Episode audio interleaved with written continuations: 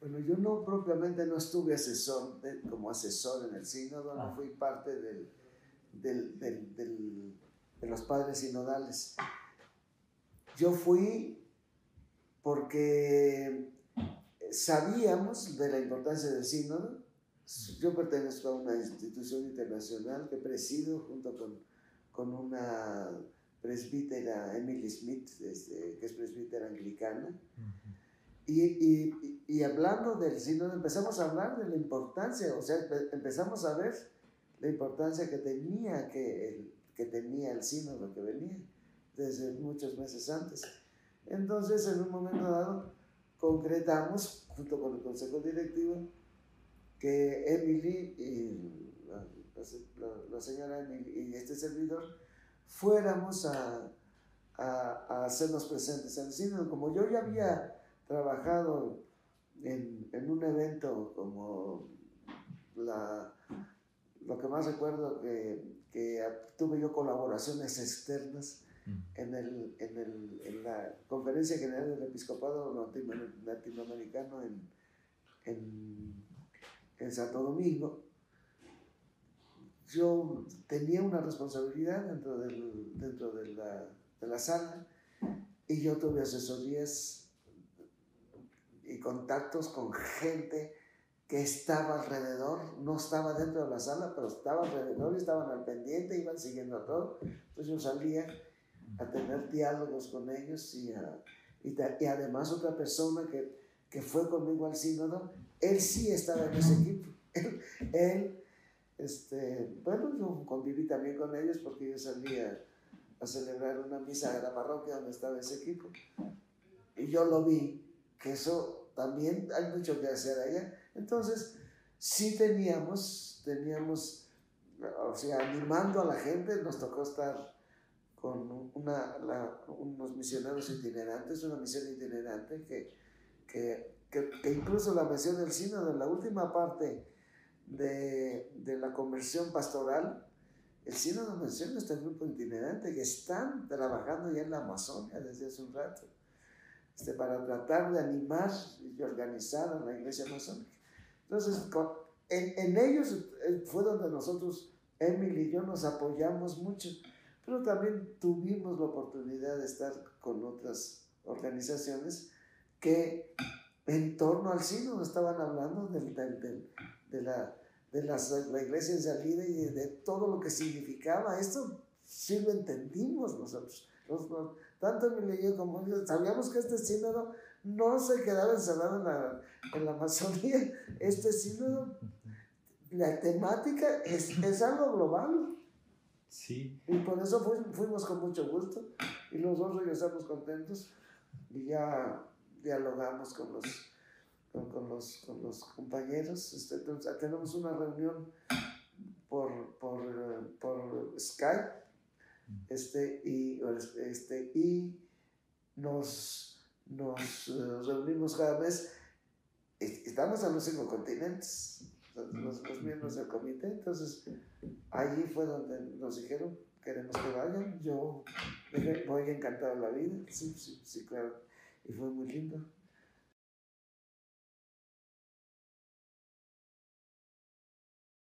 Para la iglesia, una iglesia bien organizada, nosotros no estamos, los, y no estamos acostumbrados a, a, tener muy organizadas nuestras iglesias. Esto es algo, y estoy hablando desde los párrocos, nosotros mismos los obispos, este, eh, o sea, llega un momento en que la iglesia, la presencia de la iglesia es débil, por eso el, el, el, la descomposición de México no se explica de otra manera. México se ha venido descomponiendo muy fuertemente. Entonces eso nos explica si no fuéramos nosotros, si nosotros fuéramos una iglesia fuerte. Yo hablé de mi experiencia con el Papa Benedicto XVI. Cuando el Papa Benedicto XVI vio el desastre del país, que dice, a ver, explíquenme, ¿cómo están formando a los laicos? Nos dijo inmediatamente. Dice, ¿qué está pasando? O sea, ese es el reto principal. O sea, se ve bien claro. El Papa manda allí en medio del pecado, manda una iglesia profética. Esto es, o sea, por eso yo hablé de que es una iglesia en conversión. O sea, es, es algo que ha empezado, que va caminando y que va a ser una muestra para todos. Es la conversión hacia una, una pastoral mucho más completa, mucho más completa, y luego la conversión hacia los problemas que ahí hay que resolver, que son múltiples, y en donde el Papa los ve como sujetos.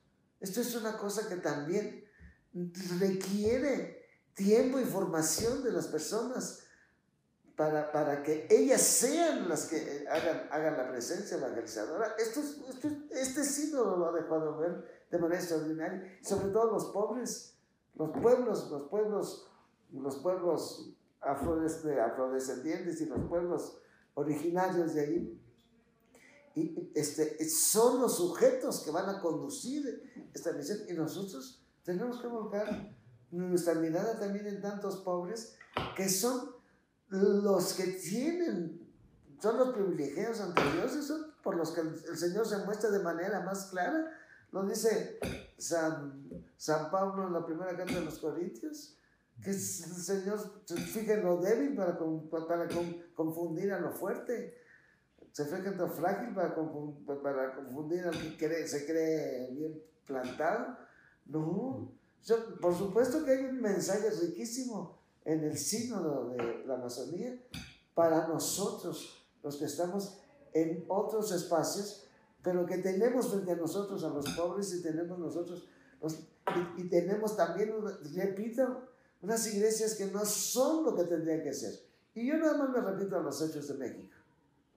¿eh? Estamos reaccionando, porque el Papa nos dijo, tienen que enfrentar, el Papa nos habló muy claro de todas las fragilidades que hay en México, y las fragilidades de la, iglesia, y las fragilidades de los obispos.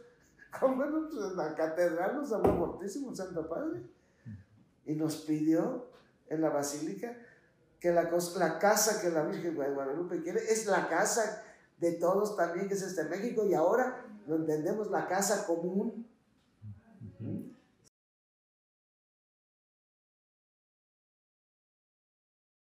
La ecología integral quiere decir que ya en nuestra espiritualidad no solamente estamos los seres humanos, eh, el amor al prójimo no implica nada más el que yo con mi prójimo me siento, no, el amor al prójimo, al prójimo implica que todos trabajemos por la casa común y que esta casa común que sustenta la vida, lo estamos viendo.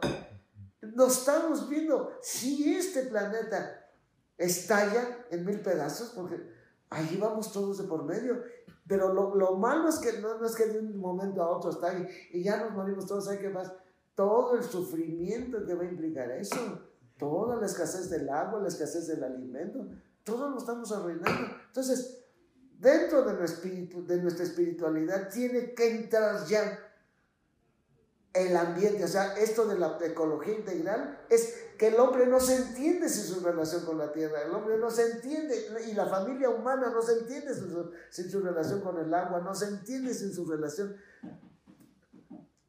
Hoy estamos entendiendo mucho más claramente aquel pasaje de la carta a los romanos, el capítulo 8, que la creación también gime y está esperando la liberación de los hijos de Dios, porque ella también siempre dice San Pablo, también en nuestro cuerpo nosotros llevamos este sufrimiento.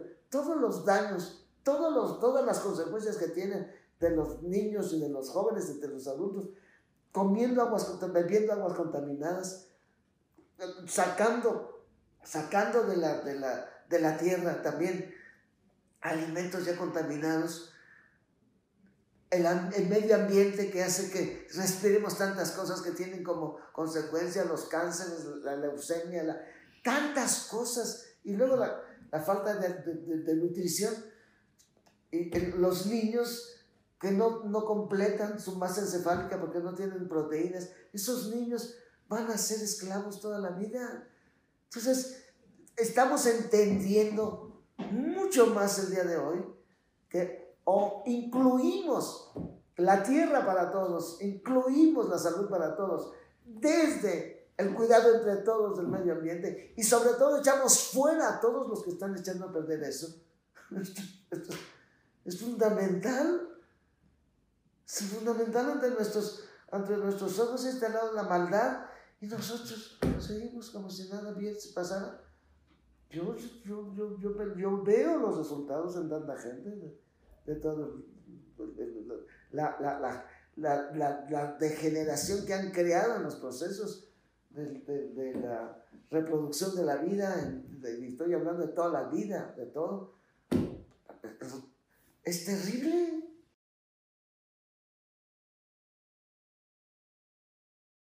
Una conversión, una conversión de nuestra vida cristiana, una conversión a Cristo y una conversión al hermano, una conversión, lo dice con toda claridad el, texto, es una conversión integral que lleva consigo un trabajo pastoral serio, que lo toque todo, que los asuma todos, que verdaderamente la imagen de Cristo se reproduzca en todos los bautizados.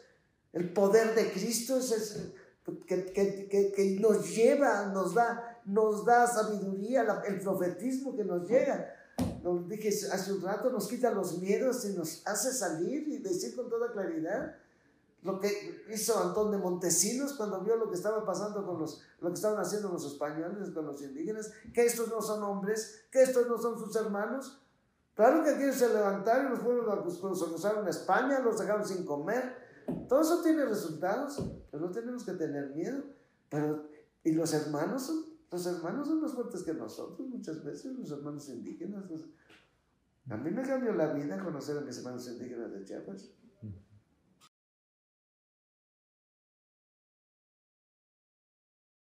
pues el funcionamiento social cristiano luz parte del amor, parte del amor, es el amor, el amor a todos nuestros hermanos.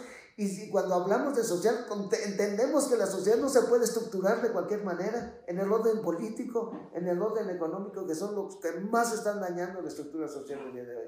No se puede estructurar de ninguna manera. Entonces, nuestro profetismo tiene que llevar, por un lado, no solo a denunciar las cosas que se hacen, sino a animar, a iluminar la mente el corazón, a iluminar la situación de la tierra que está llena, lo, que Dios nos ofrece está lleno de potencialidades para que nosotros podamos ofrecerle más vida digna a tanta gente. Entonces, si estamos viendo desde el punto de vista del dinero, desde el punto de vista de la manipulación para nuestro provecho en la tierra, pues lo único que estamos haciendo es desastres. El Evangelio nos lleva a pensar en un proyecto a largo plazo en donde se reproduce la vida y la vitalidad de toda la, energía que Dios nos ha dado para vivir en el, en el, en el, aquí, en esta tierra y en el universo entero. Entonces, tenemos que cambiar nuestra mentalidad a proyectos de largo plazo, no ser inmediatistas. Ah, pues ahorita desbarato esto yo, y aquí voy a sacar oro y plata y desbarato y que, se haga, que, como les vaya. Tenemos que desarrollar esto que dice el Papa, la, la realización humana integral. Es, todos tenemos, además, estar en la tierra para, para morir, manos, para hacer morir a la gente, más valdría que no hubiéramos nacido pero estar en la tierra para producir vida, estar en la tierra para darle justicia y paz, esto es entusiasmante. Es un cristianismo con, con proyecto, un cristianismo amplio en el amor y con proyecto de vida para todos. Eso, es, eso hace nuestra vida más feliz y hace nuestra realización más completa.